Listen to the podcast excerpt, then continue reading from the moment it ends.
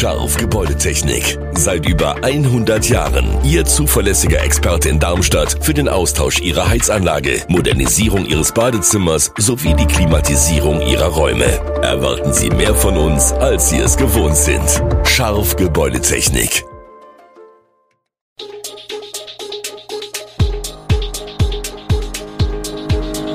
Gude, unser morgendliches News Update. Das Wichtigste aus Südhessen für Sie im Überblick. Guten Morgen aus Darmstadt an diesem 29. November. Hessentag in Funkstadt sorgt für Defizit von 10,2 Millionen Euro und Müllgebühren in Darmstadt werden um mehr als 28 Prozent steigen. Das und mehr heute im Podcast. Der Hessentag in Funkstadt im vergangenen Sommer sorgt für ein Defizit von 10,2 Millionen Euro. Am Dienstagabend hat die Stadt Funkstadt den politischen Gremien die Gesamtabrechnung des Hessentages vorgelegt.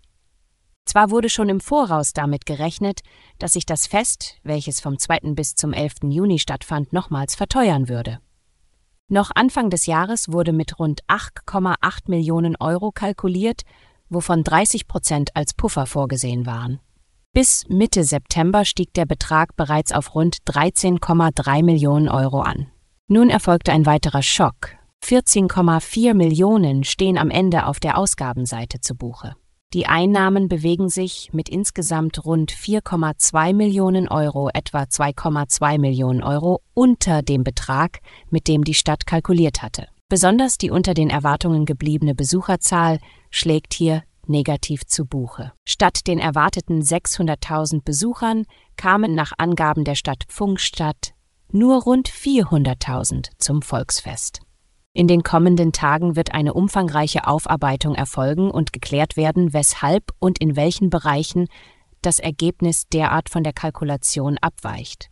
Derzeit werden in Darmstadt für die wöchentliche Leerung einer privathaushaltsüblichen 120 Liter Mülltonne 427,80 Euro fällig. Für eine 240 Liter Tonne sind es 703,20 Euro.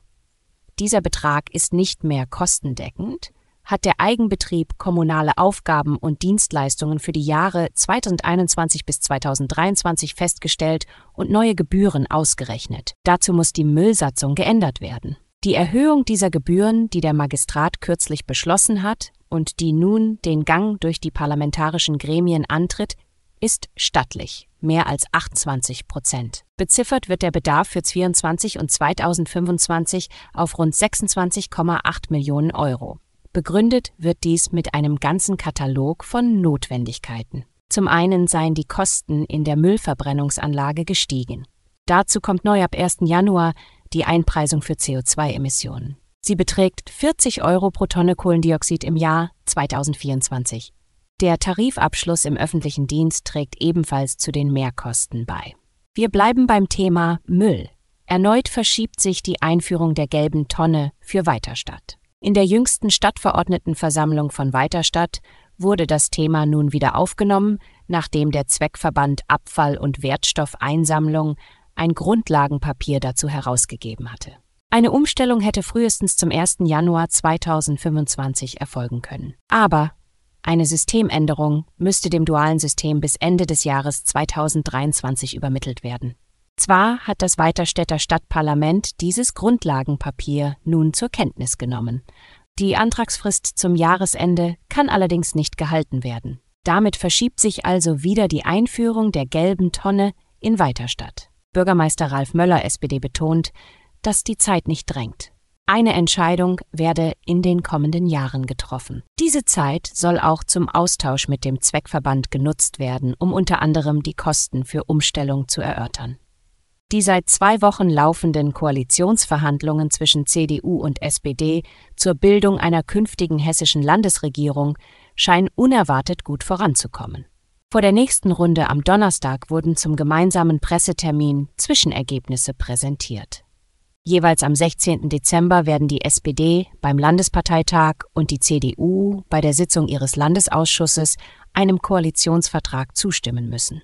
Bereits bei der Verkündung der neuen Koalitionspläne hatte Ministerpräsident Boris Rhein von großen inhaltlichen Schnittmengen mit dem neuen Partner gesprochen, die man während der fünfwöchigen Sondierungen festgestellt habe. Mittlerweile verhandeln rund 200 Politiker in 15 Arbeitsgruppen. Hört man sich in den Ministerien um, scheint sich mancher bereits auf eine Personalrochade unter den CDU-Kabinettsmitgliedern vorzubereiten. Auch eine neue Zusammensetzung der Ressorts über die von der CDU geplante Herauslösung eines Landwirtschaftsministeriums aus dem Umweltressort hinaus ist denkbar. Sieben Gelegenheiten seit dem 7. Oktober, bei denen Imame das Massaker der Hamas an Israelis, Antisemitismus und das Existenzrecht Israels ihren muslimischen Gemeinden in Deutschland erläutern konnten. Die Freitagspredigten zählen zu wichtigsten Elementen des Islams, mit denen die Imame ihre Gläubigen erreichen. Einer der Islamverbände, der Predigten im Internet veröffentlicht, ist DITIB, in dem sich in Deutschland rund 900 türkisch-islamische Gemeinden zusammengeschlossen haben.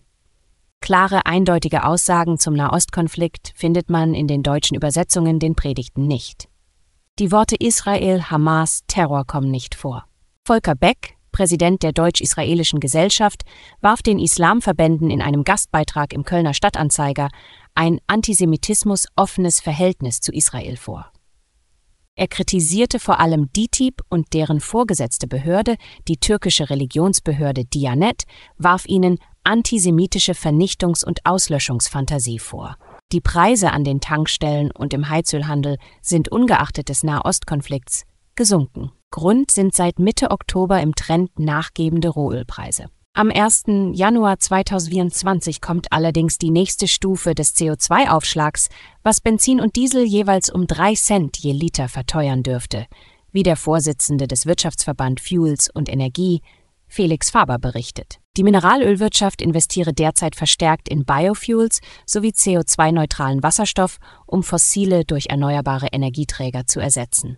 Alle weiteren Hintergründe und aktuelle Nachrichten lesen Sie auf www.ho-online.de. Gute Südhessen ist eine Produktion der VAM von Allgemeiner Zeitung, Wiesbadener Kurier, Echo Online und Mittelhessen.de. Redaktion und Produktion die NewsmanagerInnen der VAM. Ihr erreicht uns per Mail an audio.vam.de.